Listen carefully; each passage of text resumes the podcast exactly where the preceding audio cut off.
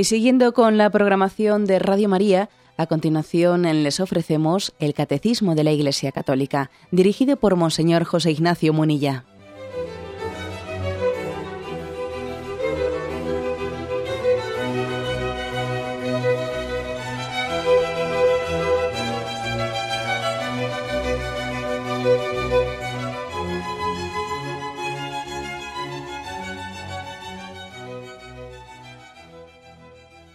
Cordial saludo a todos los oyentes de Radio María. Un día más, con la gracia del Señor, proseguimos el comentario del Catecismo de nuestra Madre la Iglesia. Estamos en la explicación del segundo mandamiento, no tomarás el nombre de Dios en vano.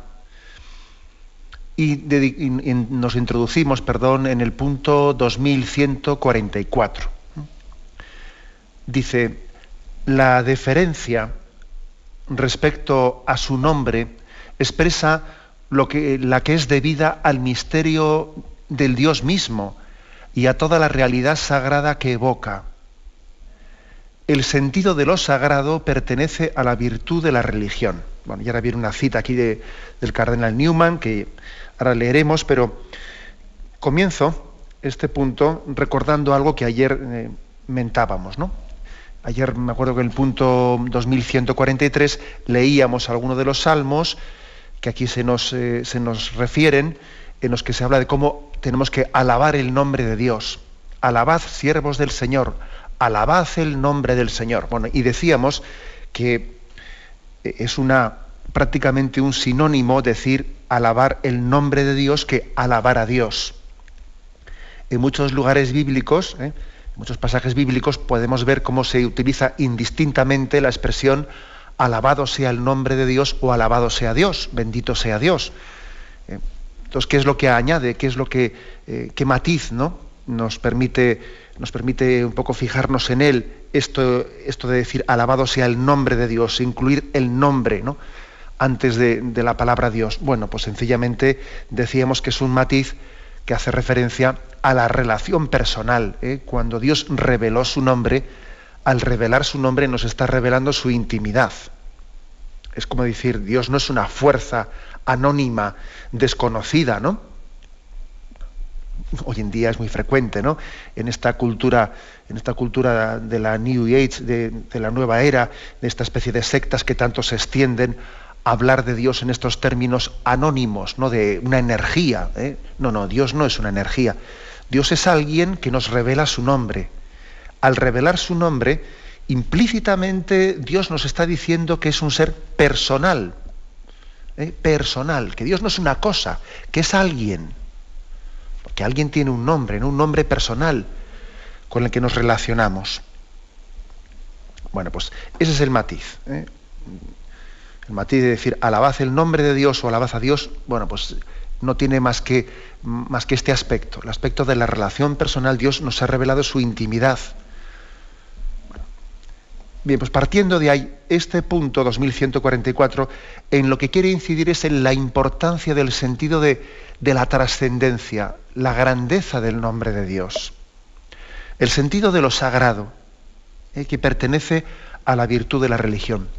Entender el segundo mandamiento que estamos explicando, no tomarás el nombre de Dios en vano, es, vital, eh, es vital que entendamos uno de los dones del Espíritu Santo, que es el santo temor de Dios.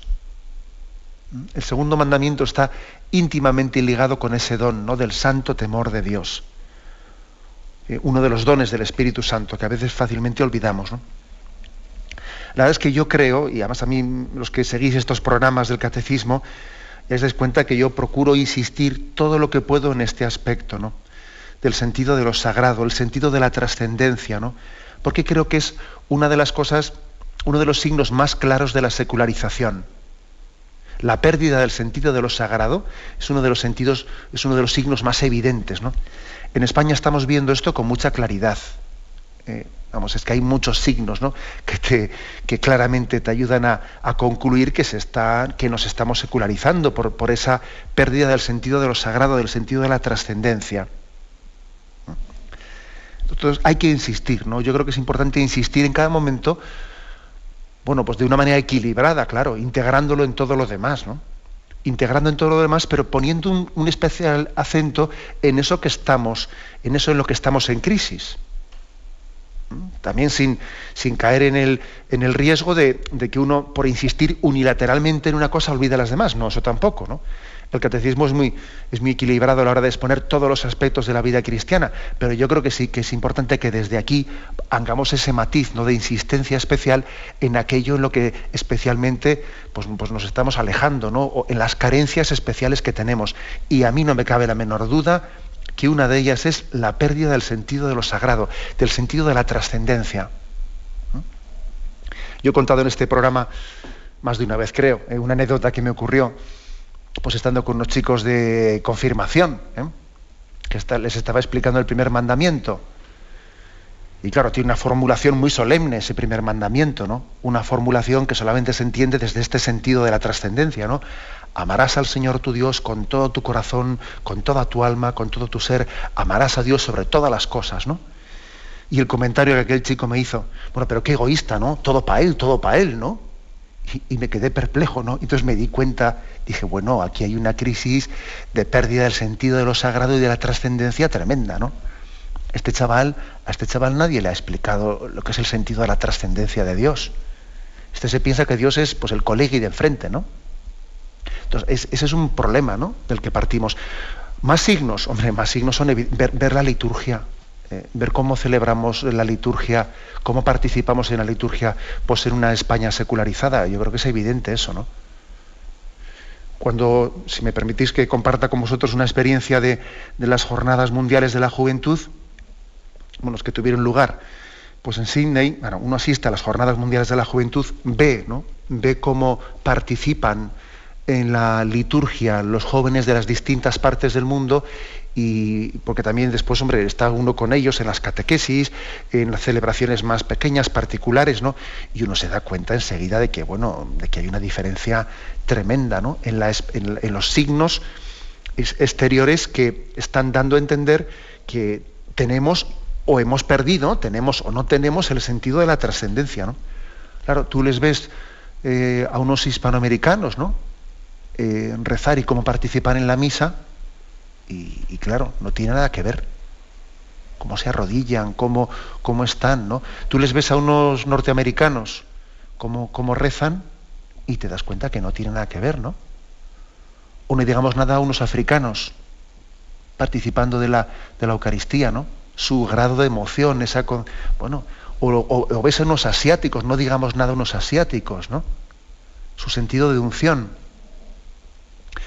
o ves también unos eh, pues, orientales, no me refiero de la Europa oriental, de, las tradiciones orientales de la Iglesia Católica, ¿no?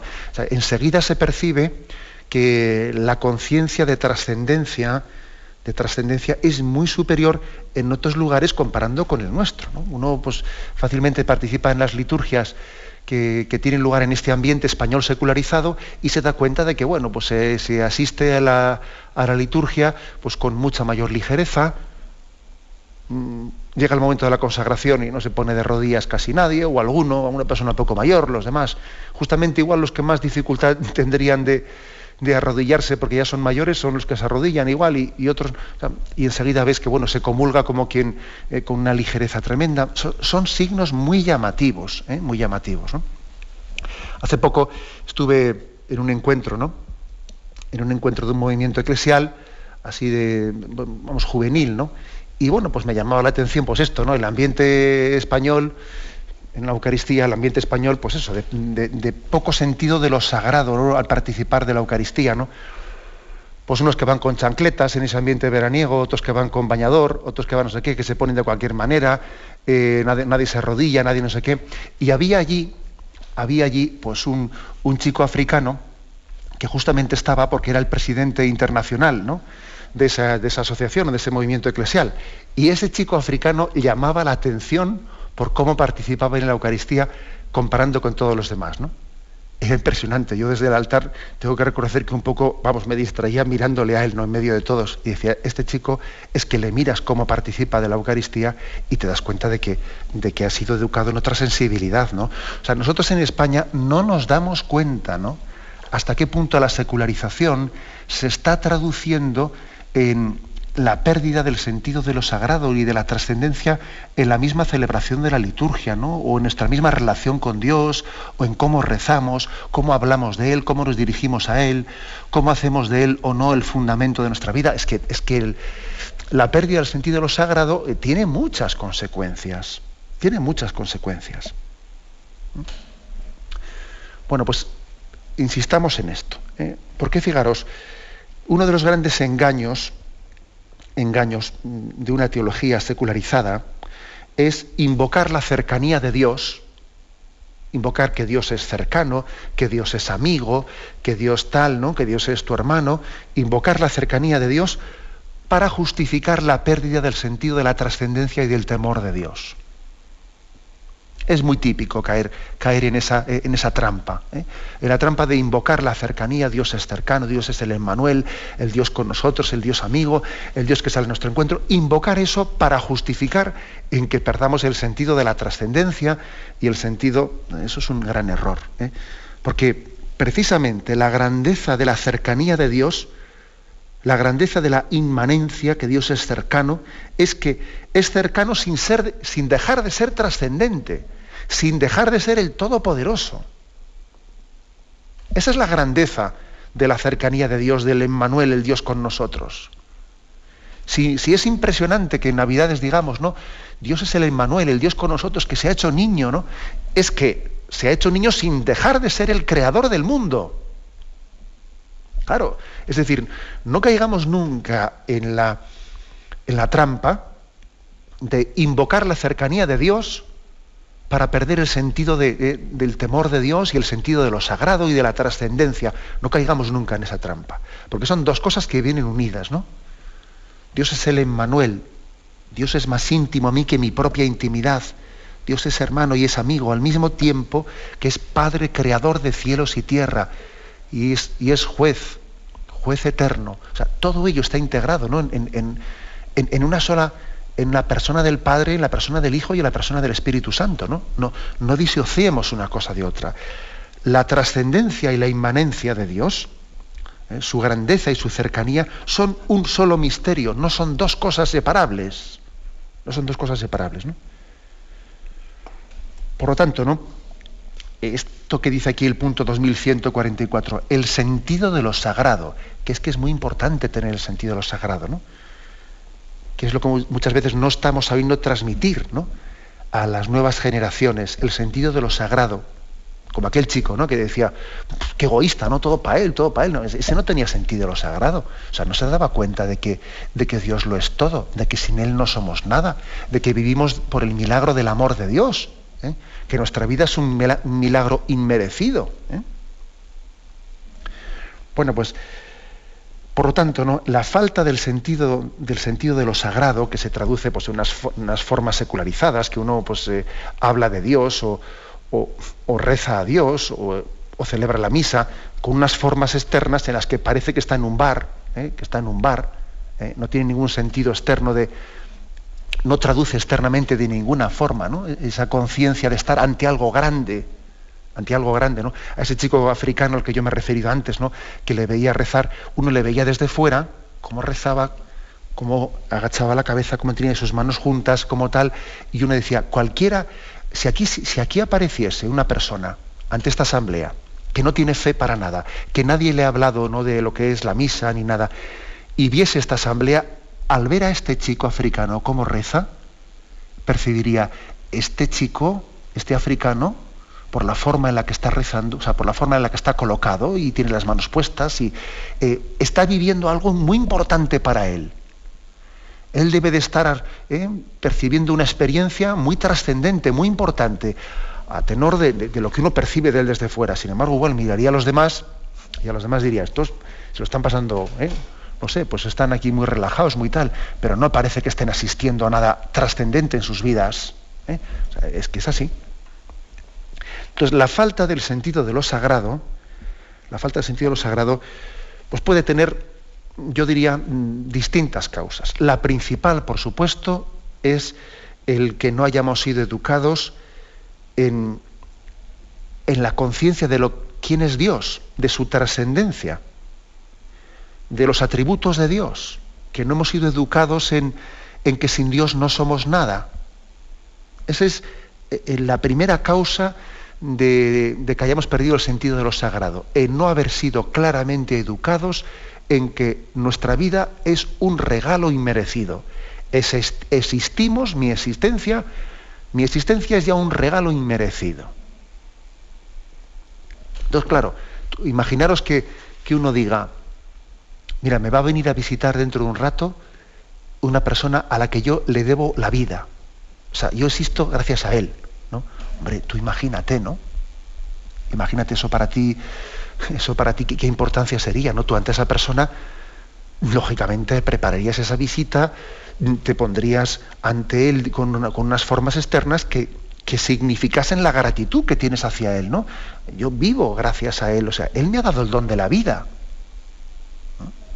Por lo tanto, la, causa principal de la falta de, la pérdida del sentido de lo sagrado es el que no hemos transmitido bien en la catequesis o, olvidamos los principios que se nos transmitieron de la grandeza de Dios, ¿no? de que la vida es un milagro, es un don inmerecido. Es un don, un don de Dios al que no tenemos derecho, ¿no? Bueno, eso es lo primero.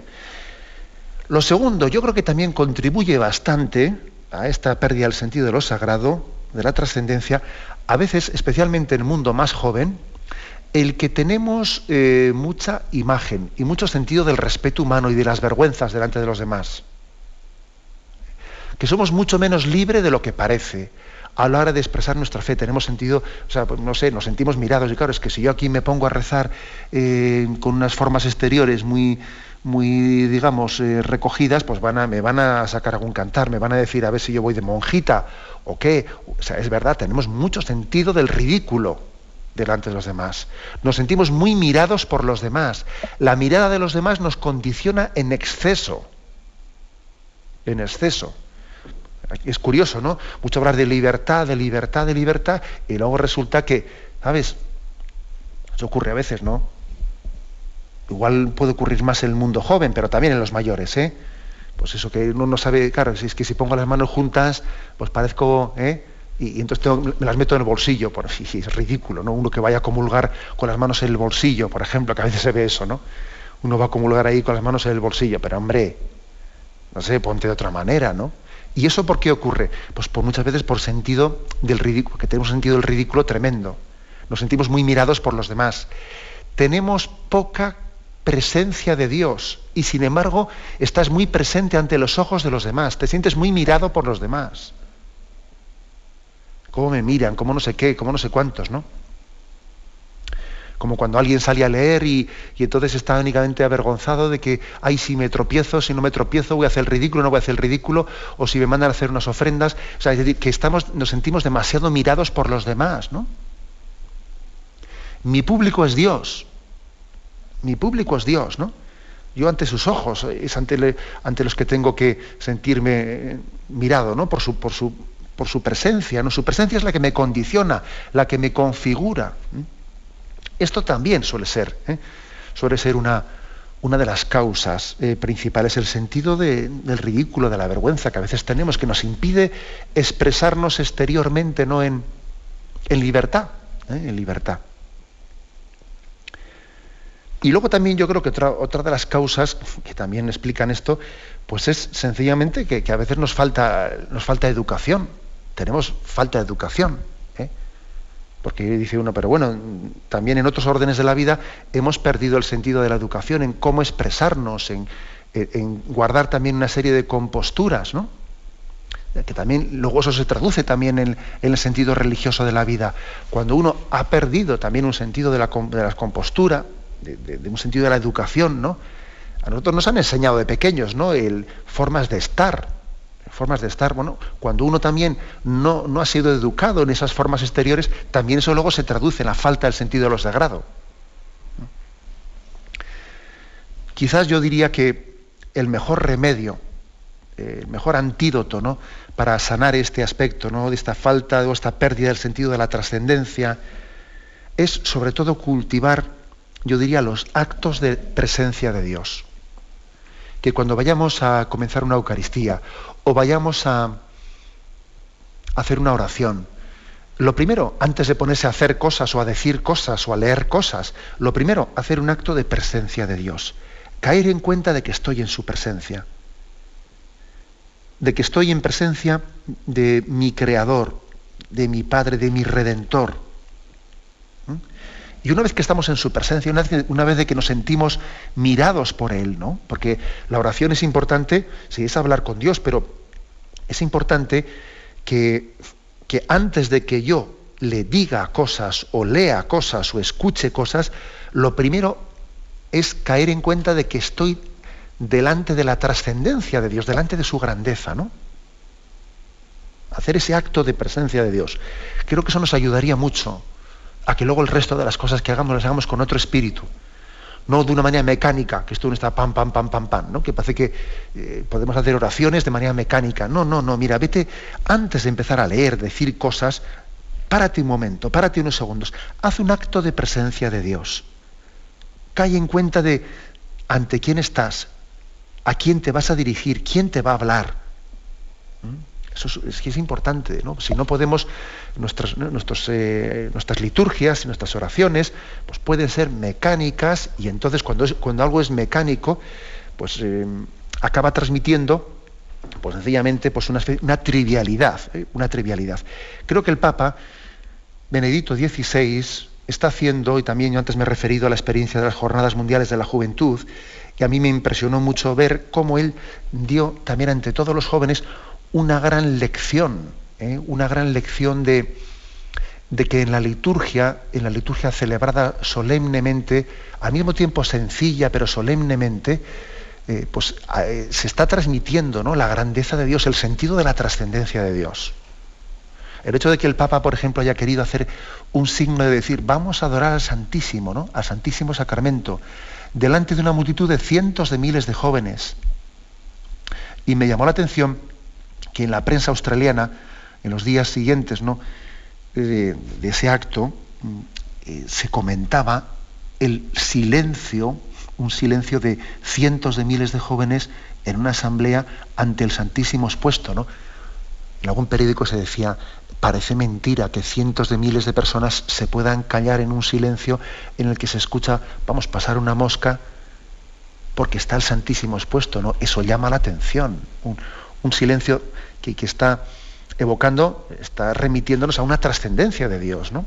Una asamblea así de numerosa en, absoluto silencio, postrada de rodillas, solamente se explica porque hay un sentido de lo sagrado, un sentido de la trascendencia. El Papa cuida mucho estos aspectos, ¿no? Yo creo que él ha entendido de que, sus liturgias, claro, son muy públicas, que hay muchos ojos que están fijos en él, y ha dicho, bueno, yo por lo menos voy a también evangelizar con el ejemplo, en mi manera de rezar, en mi manera de... Voy a dar, también un testimonio ante el mundo de, de la evocación, yo diría emocionada, ¿no? De esa conciencia de que Dios es grande, de que Dios es Padre, de que Dios nos quiere, de que ante Él los hombres, ante Él nos emocionamos, porque el encuentro con Él, la liturgia, nos evoca, nos evoca la, el cielo, es decir, la asamblea de los santos en el cielo, cuando asistimos a una liturgia aquí en la tierra, somos como transportados al coro celestial de la Jerusalén, de la Jerusalén del cielo, que alaba a Dios. Participar en la liturgia de la tierra es unirnos con la liturgia celestial del cielo.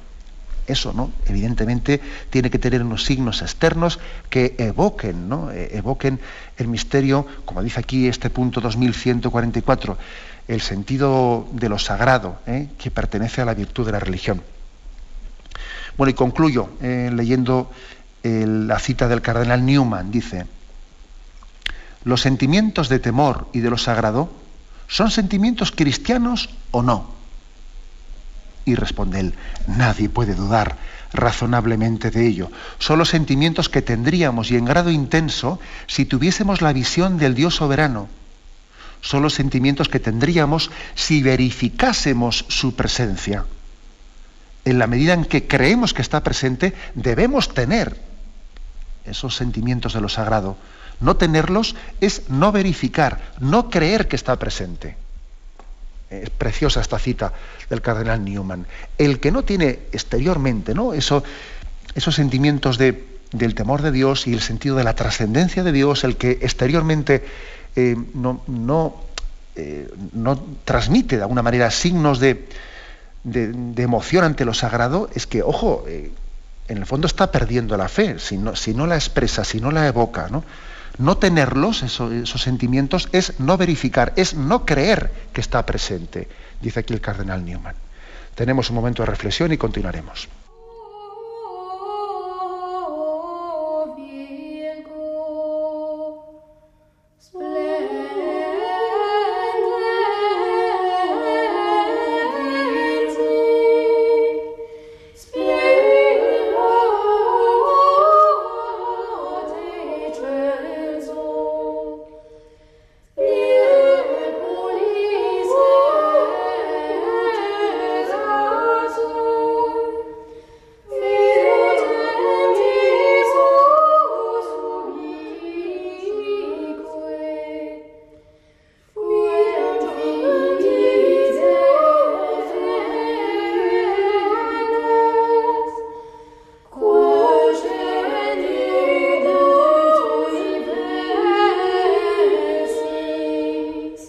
Continuamos la explicación del punto 2145. Pasamos a este siguiente punto, dentro del segundo mandamiento.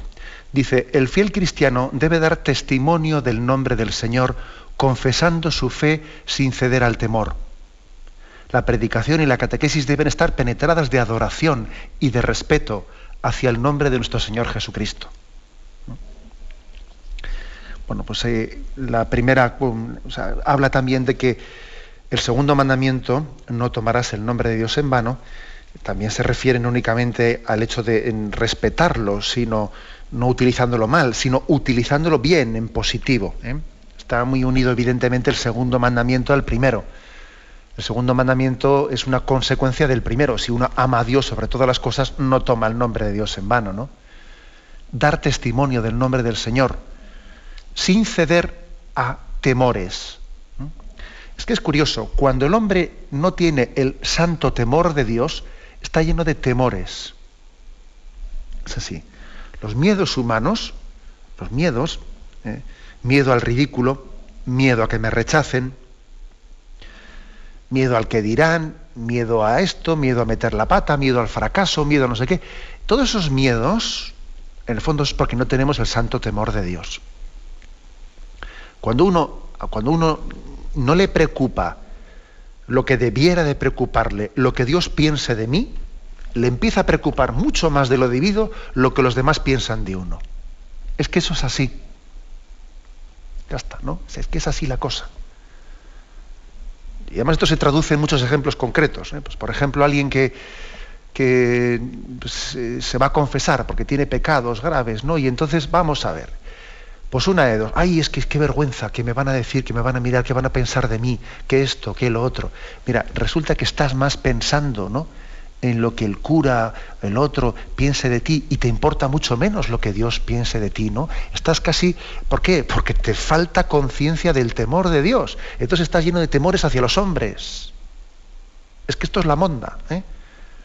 O sea, si perdemos el santo temor de Dios, estamos llenos de temores hacia los hombres sentidos del ridículo, respetos humanos, que piensan de mí, que no sé qué. Pero tú olvídate de los demás, hombre, que tu público es Dios, que es ante Él, no ante quien respondes. Es ante Él, Él es tu Padre, y los demás, cielo, los demás van a pasar, hombre, van a pasar de ti. Entonces, esto es, esto es clave, ¿no? Y esto se suele traslucir claramente en el tema del testimonio. En el tema del, del testimonio, pues porque el hombre cuando no tiene el santo temor de Dios y cuando está lleno de temores y, de sentidos de ridículo y tiene mucha imagen delante de los demás, pues tiene gran dificultad de dar testimonio de su fe. Se avergüenza de ella, ¿no? Se avergüenza. O se refugia en falsos, eh, en falsos argumentos. Por ejemplo, un falso argumento, una trampa, una trampa muy, eh, muy frecuente, suele ser la del recurso a un supuesto interiorismo. ¿Eh? ¿Qué quiero decir con esto? Que lo importante es lo interior. Lo importante es lo interior, ¿sabes? No, no importa que eh, las cosas exteriormente tú lo que digas, lo, importante es lo que sientas en el corazón. Entonces, eso es ser creyente. Ser creyente no, de poco sirven el decir palabras bonitas delante de los demás, ¿no? No, no, lo importante son tus sentimientos, lo que dentro de ti llevas y expresas, ¿no? Eso es falso. Es falso, ¿no? No se puede disociar el interior del exterior de esa manera. ¿eh? También en los primeros siglos cuando existió aquella persecución hacia los cristianos, algunos cristianos, ¿no? Pues que eran, que lógicamente tenían temor, ¿no? Ante, ante el peligro de ser martirizados, pues pretendían también justificar el hecho de que adjurasen, ¿no? O fuesen apóstatas, diciendo, bueno, pero yo dentro de mí, dentro de mí, yo, aunque exteriormente he dicho que rechazo a Jesucristo, yo dentro de mí sí que creo en Él. No, y la iglesia les decía, no, no, majo, eso no sirve. A ver, a ver si, a ver qué es eso de decir, yo dentro de mí creo en Jesús, aunque fuera diga que apostato de Él para salvar el pellejo. No vale, ¿eh? lógicamente no vale. O sea, si yo soy testigo de Cristo, tengo ser capaz de, de confesarle con mi vida entera, con mi cuerpo entero, ¿no? Y entonces no cabe decir, dentro de mí creo en Dios, pero por fuera apostato de Él. No, hombre, la Iglesia lógicamente no, no admitía tal, eh, tal disociación. Tampoco hoy podemos, hacer, podemos hacerlo, ¿no? En primer lugar, porque eh, si yo tengo un sentimiento dentro de mí de que creo y amo a Dios como mi Padre, esa conciencia interior no es tan verdadera si no soy capaz de expresarla exteriormente. Eh, si yo tengo un sentimiento interior que no expreso exteriormente, al final no es tan verdadero. Claro, es así. ¿eh? Hay muchos refranes aquí ¿eh? que, que, esto nos lo subrayan. De la abundancia del corazón habla la boca. Claro, es así. Ese refrán que quiere decir, hombre, que a mí no me digas que tienes el corazón lleno de unos sentimientos si exteriormente expresas los contrarios, ¿no? No, porque esa disociación yo no, no nos la creemos. No nos la creemos. Y si en un momento determinado la mantienes, vas a ver tú con el paso del tiempo cómo tus sentimientos interiores, a base de no expresarlos, a base de no superar tus miedos, ¿no? y tus respetos humanos para expresarlos exteriormente, vas a ver cómo acabas traicionándolos. Y cómo esa, esa fe interiorista que tenías acaba no, no siendo fe, acabas no creyendo en ella. Es así, lo sabe. Por lo tanto, no se puede disociar la interioridad también de las manifestaciones externas, ¿no? Y luego además es que hay otro, otra razón, ¿no? Otro motivo por el que estamos llamados a, dar testimonio.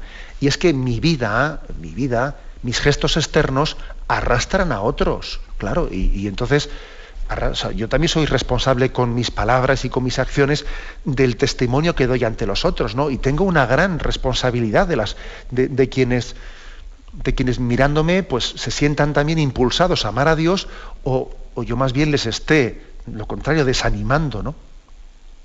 Por eso aquí no se nos proponen dos, dos textos ¿no? en este punto del catecismo. Mateo 10, 32. Porque todo aquel todo aquel que se declare por mí ante los hombres, yo también me declararé por él ante mi Padre que está en los cielos. Pero a quien me niegue ante los hombres, lo negaré yo también ante mi Padre que está en los cielos. Es así. ¿eh? la verdad es que pocas, pocos pasajes evangélicos pueden ser más claros por parte del Señor, ¿no? Al que me confiese a mí delante de los hombres, también yo le confesaré al Padre. Al que me niegue a mí delante de los hombres, también yo le negaré delante del Padre. la verdad es que más claro no puede ser, ¿no? O sea, tenemos una responsabilidad grande, ¿no? Porque nuestro, nuestra vida arrastra la de otros. La prueba es que si nosotros tenemos fe, la tenemos gracias a que ha habido en nuestra vida pues, padres o personas o familiares o sacerdotes que gracias a su testimonio han arrastrado nuestra fe. Si yo en vez de testimonios hubiese tenido antitestimonios, ¿no? pues posiblemente no, tendríamos la fe que, que, ahora mismo estamos aquí profesando. Nuestra fe es gracias a que ha habido testigos, testigos que han dado el do de pecho. Bueno, pues yo tengo también esa responsabilidad detrás mío, ¿no? Si yo no testimonio, puede haber personas ¿no? a las que yo estoy escandalizando. Y la verdad no hay nada más grave, ¿no? No hay nada más grave que nosotros seamos causa de que alguien se aleje de Dios. No hay nada más grave en esta vida que eso. Mira, podrás meter la pata en muchas cosas, yo qué sé, tener fracasos, las cosas salgan mal, pero todo eso, eso es tonterías comparando con la gravedad de que nosotros seamos causa de que alguien se aleje de Dios. Que eso es el pecado de escándalo, ¿no? El que alguien se aleje de Dios por nuestro motivo, por nuestro antitestimonio. Tenemos que pedirle a Dios muchas veces, Señor, que por mi causa nadie se aleje de ti. Y al revés, la mayor obra la obra más grande ¿no? que puede realizar un cristiano en esta vida es ser instrumento de Dios para acercarle a alguien a Dios. Ser instrumento de Dios, ¿no? Mira, esa es la obra más grande. Todo lo demás pasará. Eh, imagínate a alguien que dice, mira, pues fue el ingeniero que construyó el puente de no sé qué. Pues sí, muy bien. vas a tú ese puente dentro de, eh, de dos o tres siglos, ¿dónde está? Pues fue el autor de no sé qué, sí, de eso nos olvidaremos perfectamente. ¿eh? O fue no sé qué, sí, ¿y eso de qué sirve? ¿eh? ¿De qué sirve eh, comparando con la vida eterna? Sin embargo, ser instrumento de Dios, para que alguien se acerque a Dios, eso tiene una trascendencia eterna. Sabéis también que la Sagrada Escritura dice, ¿no? Quien salva el alma, del alma del prójimo, salva la suya propia. Eso tiene una trascendencia, ¿no? Pues uno de los motivos por los que estamos llamados a dar este testimonio que vence temores, que vence temores humanos, ¿no? Es también por el compromiso que tenemos público, ¿eh? porque en la Iglesia profesamos nuestra fe públicamente, y lo dice aquí, en otro texto que nos ofrece el Catecismo, 1 Timoteo, capítulo 6, versículo 12. Dice, combate el buen combate de la fe, conquista la vida eterna a la que has sido llamado, y de la que hiciste solemne profesión delante de muchos testigos. Fijaros cómo se subraya esto. Ojo que tú has hecho profesión de tu fe solemne delante de muchos testigos. Eh, cuando uno se confirma, cuando uno, eh, bueno, pues en tantos sacramentos la Iglesia pide que tú hagas el bautismo de adultos también, por supuesto, ¿no? En la confirmación, en, tu, en tus pasos, en, tus, en la iniciación cristiana, y en el fondo, cada vez que celebramos la Eucaristía, hacemos una profesión solemne de nuestra fe delante de los demás. Por lo tanto, se espera de ti que seas coherente con esa profesión de fe eh, que has realizado. Se espera una, coherencia cristiana. Este es otro, eh, otro motivo. Por lo tanto, la fe, la fe no es un sentimiento personal, interior, eh, que, no, no, la fe también es pública hemos profesado nuestra fe delante de la comunidad cristiana y lo que yo hago afecta a los demás. ¿Mm? Afecta a los demás. Y en el fondo, si yo me alejo de Dios, estoy haciendo un daño ¿eh? al resto de la comunidad cristiana. Y si me acerco a Dios y si soy santo y soy lo que Dios quiere que yo sea, pues claro, mi entrega y mi confesión de fe están, vamos, están siendo eh, pues agua, agua viva, ¿no? Para muchas personas, para, para alimentar su, ¿eh? para saciar su sed. Ser agua viva para los demás. ¿eh? Es una vocación que Dios nos quiere dar a todos, ¿no? Ser alimento para los demás. Bueno, pero yo sobre todo subrayaría el que el catecismo aquí está diciendo que para dar testimonio es importante decir no ceder a los temores, no ceder a los temores. ¿eh? Insisto en lo que he dicho antes, de que es curioso, ¿no? A más temor de Dios, menos temores humanos. Cuando uno, sin embargo, pierde el santo temor de Dios, se llena de miedos humanos. Se llena de miedo, ¿no? Todos son, todos son respetos humanos, todos son esto, mi imagen, mi no sé qué, mi, mi, mi, porque claro, uno está centrado en sí mismo y no, no ha hecho de la gloria de Dios el centro de su vida. Si yo no hago de la gloria de Dios el centro de mi vida, la vocación que justifica mi vida, pues empezamos ya a pensar en nosotros mismos y es lo que le pasó a Pedro, que cuando caminaba sobre las aguas dejó de mirarle a Jesús, se empezó a mirar a sí mismo y, se hundía en las aguas. ¿no? Ese es, eh, ahí tenemos un, ejemplo bien gráfico de eh, que a, menos temor de Dios pues nos llenamos de temores humanos. Bueno, pues la segunda parte de este punto que estamos comentando, el 2145, sí, la primera parte decía que tenemos que confesar eh, nuestra fe, porque nuestra fe es pública, no solo es privada, ¿no? venciendo miedos y temores. La segunda parte de este punto 2145 lo expresa, pues digamos, en, positivo, ¿eh? en positivo. la predicación y la catequesis deben estar penetradas de adoración y de respeto hacia el nombre de nuestro Señor Jesucristo. O sea, que, que no únicamente tenemos que transmitir en la catequesis conceptos, ¿Mm? conceptos que ya es importante transmitirlos, ¿eh? ojo, porque también es verdad que estamos en una, eh, pues eh, a veces tenemos una cierta crisis, ¿no? de planteamientos catequéticos en los que parece que se, quiere decir, no, lo importante son transmitir actitudes, ¿eh?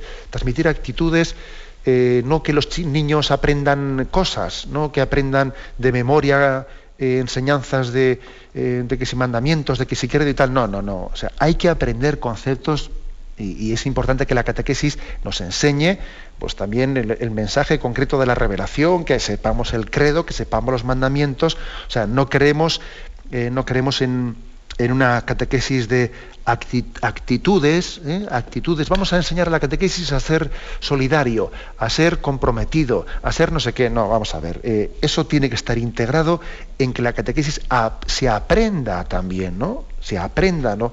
Lo que son los contenidos, ¿no? De esa fe revelada. Ahora bien, también sería un riesgo, ojo, ¿no? También sería un riesgo que la catequesis mm, se limitase a un aprendizaje de, conceptos, ¿eh? De conceptos, sin que en ella transmitiésemos también el sentido, el sentido de lo sagrado, el sentimiento de devoción, de amor, de cariño hacia Jesucristo, hacia la Virgen. Es importante, ¿no? Es importante que junto con las enseñanzas de los conceptos también se eduque en el sentido de la trascendencia, dice aquí, ¿eh? que esté penetrada en el sentido de adoración, de respeto a un niño, aparte de enseñarle ¿no? o, pedirle que aprenda una serie de cosas escritas ¿no? en el catecismo, también hay que enseñarle, por ejemplo, a, rezar delante del sagrario. Enseñarle a rezar, enseñar, introducirle ¿no? ante, ante la presencia de Dios. Y que su catequista sea para él sea un, un referente de cómo hablarle a Dios. Qué labor tan importante no hacen las catequistas o los catequistas cuando delante de, de unos niños rezan en alto a Jesús. Y le dice, Señor Jesús, eh, te pido por estos niños que has puesto en mis manos y ahora vamos a comenzar esta catequista. Esos niños están viendo cómo el catequista habla a Dios y están recibiendo un ejemplo práctico del sentido de la trascendencia. Se, se, aprende a rezar también escuchando como otros rezan. La catequesis tiene que ser también una escuela de oración, una escuela de adoración en la que todos estos signos los, eh, cuidemos, ¿eh? los cuidemos. La fe entra, yo esto lo he dicho muchas veces, ¿eh? hay un famoso texto que dice San Pablo, la fe entra por el oído, sí, por supuesto, y la fe también entra por los ojos, también en el sentido de, la unción, el sentido de, la trascendencia, de lo sagrado, del cariño, del cuidado con el que hacemos las cosas, ¿no? También también eso transmite la fe. La fe entra por el oído, pero también la fe entra por el ojo. Eso, eso es importante tenerlo, eh, tenerlo en cuenta. Por eso, ¿no? Concluyo repitiendo esta última frase. La predicación y la catequesis deben estar penetradas de adoración y de respeto hacia el nombre de nuestro Señor Jesucristo. Bien, lo dejamos aquí. Damos paso ahora a la intervención de los oyentes. Podéis llamar para formular vuestras preguntas al teléfono 917 107 700. 917 107 700. ¿Le gustaría tener sus programas favoritos de Radio María en CD o DVD? Ahora es posible.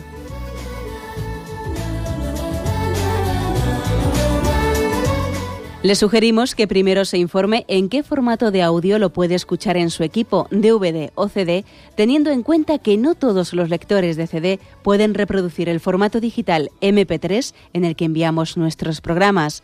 Y luego, si quiere en su casa esos programas que tanto le gustan, solo tiene que escribir una carta a Radio María, Paseo Lanceros 2, primera planta 28024, Madrid indicando si lo quiere en CD o DVD y cuántos programas. También le rogamos que escriba su nombre, dirección y no se olvide de facilitarnos un teléfono de contacto para cualquier duda que nos surja.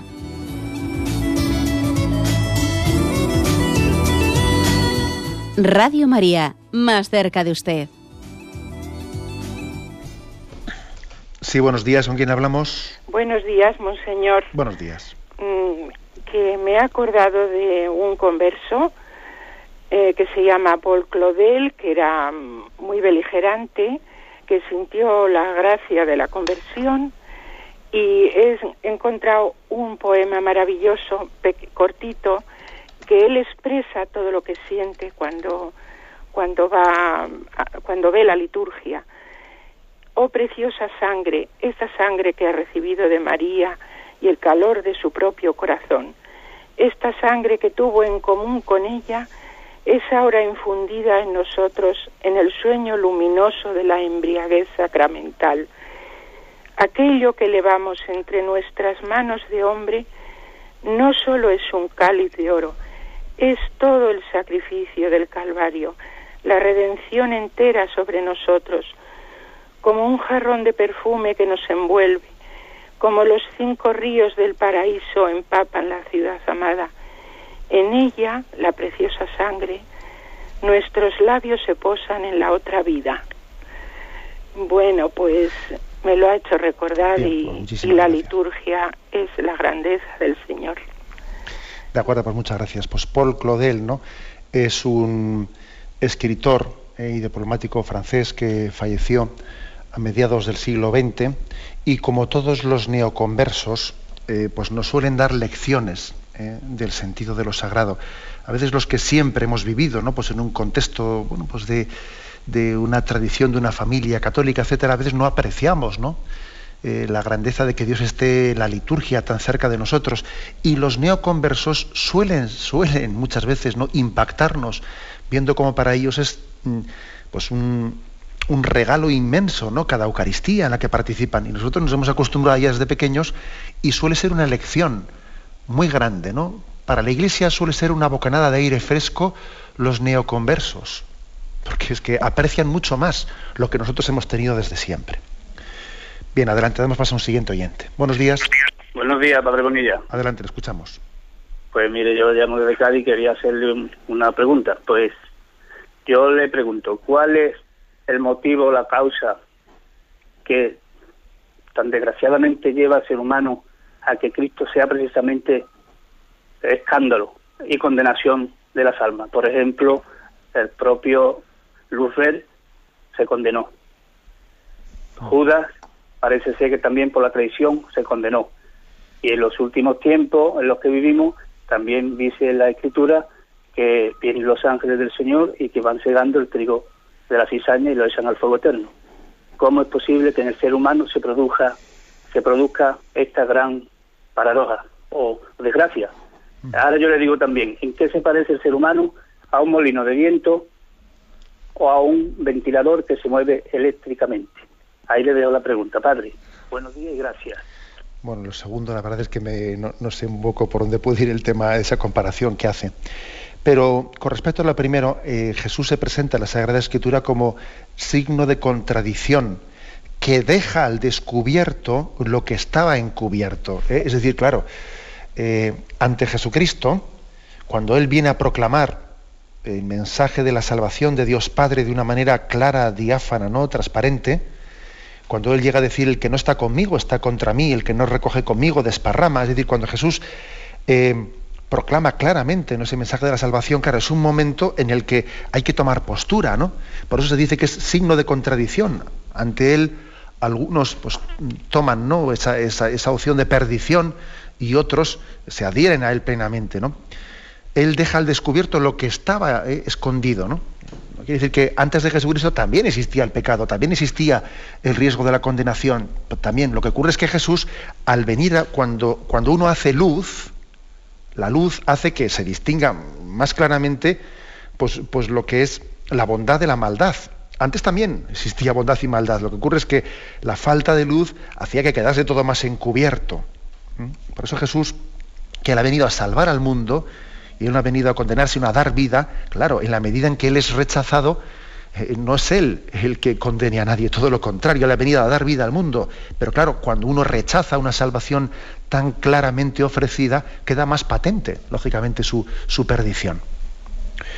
Bien, adelante, damos paso a un siguiente oyente. Buenos días. Buenos días. Buenos días. Eh, mire, padre, em, bueno, aparte de que la catequesis está, em, bueno, me ha hecho mucho bien, yo quería preguntarle una cosa que no sé si será un disparate, pero es que lo llevo pensando mucho tiempo. Por ejemplo, esta mañana cuando yo rezaba el rosario y era los misterios de dolor, pues mm, yo pienso que como para Dios no existe el tiempo, Dios, Dios Padre es un eterno presente todo, yo en mi oración, cuando yo tengo algún sufrimiento algo, algún dolor, pues yo le pido al Padre eh, que le ofrezco ese dolor para que a Jesús en su pasión no le duela tanto para que para que claro eh, tuvo un dolor tan grande tan grande digo pues mm, poner yo mi granito de arena para que a él no le doliera tanto. Y digo yo no sé si eso ¿qué, qué le parece Bueno, la verdad es que eh, es cierto que forma parte también de la fe católica el hecho de que Jesús en su, en su vida, en su vida, eh, él sufrió, además también lo dice el catecismo en algún punto que ahora no soy capaz, lógicamente, de buscar así de memoria, pero que Jesús en su vida también nos conoció a cada uno de nosotros ¿eh? y se entregó pensando en cada uno de nosotros. ¿m? Por lo tanto, también eh, nuestra, nuestra vida, nuestro pecado, fue para Él un peso o nuestra vida de santidad fue un alivio para Jesús. Una vida santa es un alivio para Jesús que le alivia, ¿no? que, le, que le conforta, al mismo tiempo que nuestro pecado también es un peso para Jesucristo. Yo lo entendería así. eh, bueno, yo creo que usted igual lo, lo ha referido de una manera muy física, ¿no? Ah, Pensando un poco en los sufrimientos físicos de Jesús. No olvidemos de que los sufrimientos principales de Jesús no son tanto los físicos, siendo terribles, ¿no? Los sufrimientos de la pasión, sino que los sufrimientos principales de Jesús es sus sufrimientos morales por cargar con nuestro pecado personal. ¿Eh? Luego nuestra vida, nuestra vida de santidad es un alivio a, a Jesús, le alivia, le, le ayuda, ¿no? le conforta para llevar eh, su cruz. ¿no? Hacemos de cirineos con Jesús cuando tenemos una vida santa y entonces le estamos ayudando a Jesús a llevar la cruz del pecado del mundo. Adelante, vamos a pasar a una siguiente llamada. Buenos días. Buenos días, padre. Buenos días. Bueno, muchas gracias por todos estos maravillosos momentos, incluso a las dos de la mañana los suelo ver. Mire, es que ayer que me, yo quería preguntar, venía en relación con lo de ayer, ¿eh? No viene en relación con lo de pues todo lo que es de Dios, me parece que siempre. Mire, es que yo quería saber por qué mm, en todos sitios de la Sagrada Escritura y todo eso, cambian tanto, tanto, según la época o lo que sea, el nombre mm, referido a Dios. Yahvé, Adonai, Jehová, no sé qué Sabaoth. Bueno, lo cambia mucho. Y, y yo quisiera saber por qué. O es que son traducciones, o es, porque lo que dijo él a, a Moisés, yo digo que dijo yo soy el que soy, es que es más, más, más cerca de Yahvé, de, Vamos a más fácil de traducir de Yahvé. Le respondo. Bueno, es, es verdad que en algunos casos, eh, eh, pues sí que tiene algo de, de problema de traducción. ¿eh? Por ejemplo, Yahvé eh, o Jehová o etcétera, estamos hablando de la misma palabra, de la palabra que fue, o sea, del nombre con el que fue revelado Dios a Moisés en, allí en el monte Sinaí. Lo que ocurre es que a veces eh, esa palabra ha sido pronunciada con vocales o sin vocales, únicamente con consonantes, porque también en el mundo, en el mundo eh, pues judío existía esa especie de santo temor de no pronunciar el nombre de Dios y entonces ese, ese temor que tenían de que pensaban que el nombre de Dios no debía de ser pronunciado llevó también a buscar otras formas de referirse a Dios. ¿Mm? O sea, decir, otros nombres de Dios como Adonai, que ha dicho usted, etcétera, y, otros, y otra serie de nombres, también pudieron tener una causa en el mundo judío que era el no pronunciar directamente el nombre de Yahvé, porque les parecía que, que era tan grande el nombre de Dios que no tenía que ser eh, pronunciado por el, por el hombre. Ese es uno de los motivos porque la Sagrada Escritura eh, a veces se recurre a otros nombres. Bueno, pero yo creo que no hay que darle eh, a ese tema, no, no es un tema de, confusión, porque como veis, cuando vino Jesucristo a revelar que Yahvé era Padre, era Padre, era Padre nuestro, allí el problema no estaba en un... O sea, todo el mundo entendió claramente a qué se estaba refiriendo. Estaba refiriendo al único Dios, creador de cielo y tierra, ¿no? nosotros igual podemos tener un cierto lío en esto, pero eh, cuando Jesús vino a ser el revelador del Dios, del Dios de Israel, estaba claro que, que estaba llamándole a Yahvé, ¿eh? estaba llamando Abba, Padre. ¿eh? Luego, digamos, esa cierta confusión que uno puede tener ahora porque, porque desconoce ese mundo judío, allí no existía. Es decir, estaba claro que Jesús, al Dios trascendente creador, al Dios de Israel, al Dios de Abraham, al Dios de Isaac, al Dios de Jacob, le estaba llamando Abba, Padre, ¿no? Lo cual suponía que la trascendencia de Dios había llegado al hombre y en Jesucristo nos había sido mostrada. Bien, me despido con la bendición de Dios Todopoderoso, Padre, Hijo y Espíritu Santo. Alabado sea Jesucristo.